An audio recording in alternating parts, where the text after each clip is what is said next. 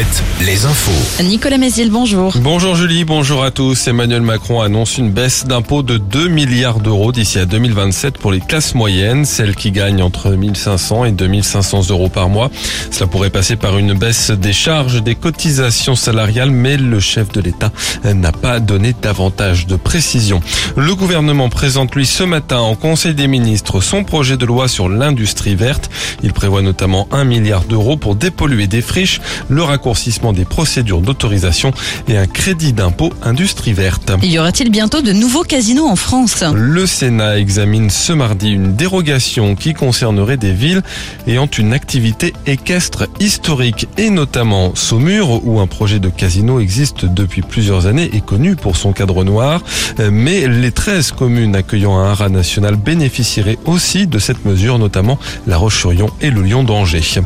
Un homme de 40 ans placé en détention provisoire dans la Vienne après avoir poignardé un homme en pleine rue à Châtellerault le 5 mai dernier. Il a d'abord pris la fuite avant d'être arrêté chez un ami qui le cachait. À l'origine de cette agression, un différend entre les deux hommes, la victime étant le propriétaire du logement loué par l'agresseur présumé. Décision du tribunal de la Roche-sur-Yon le 3 juillet prochain dans le procès d'un homme de 49 ans jugé lui pour avoir causé un accident mortel en février 2022 à la Châtaigneraie. Il a reconnu avoir roulé trop vite et perdu le contrôle de sa voiture à un rond-point. Deux ans de prison avec sursis ont été requis.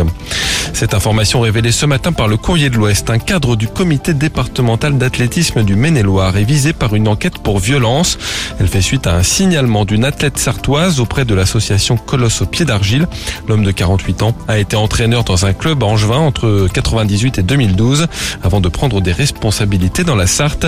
Le préfet de la Sarthe l'a d'ailleurs suspendu de ses fonctions. Une décision que devait prendre aussi le comité départemental de Maine-et-Loire. Mais le quadragénaire est maintenant porté disparu depuis mercredi dernier. Il a été vu pour la dernière fois près du Mans. Une sanction financière contre le joueur du FC Nantes Mostafa Mohamed. Le club n'a pas précisé son montant. L'attaquant nantais avait refusé de jouer dimanche pour ne pas porter un maillot arc-en-ciel en soutien à la lutte contre l'homophobie.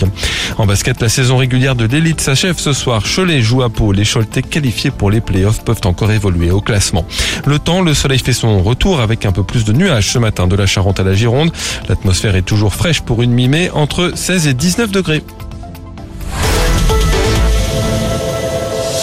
Alouette, Alouette. le 6-10, le 6-10 de Nico et Julie. Alouette. À 7h03, là, vous pouvez commencer à vous échauffer les petits doigts.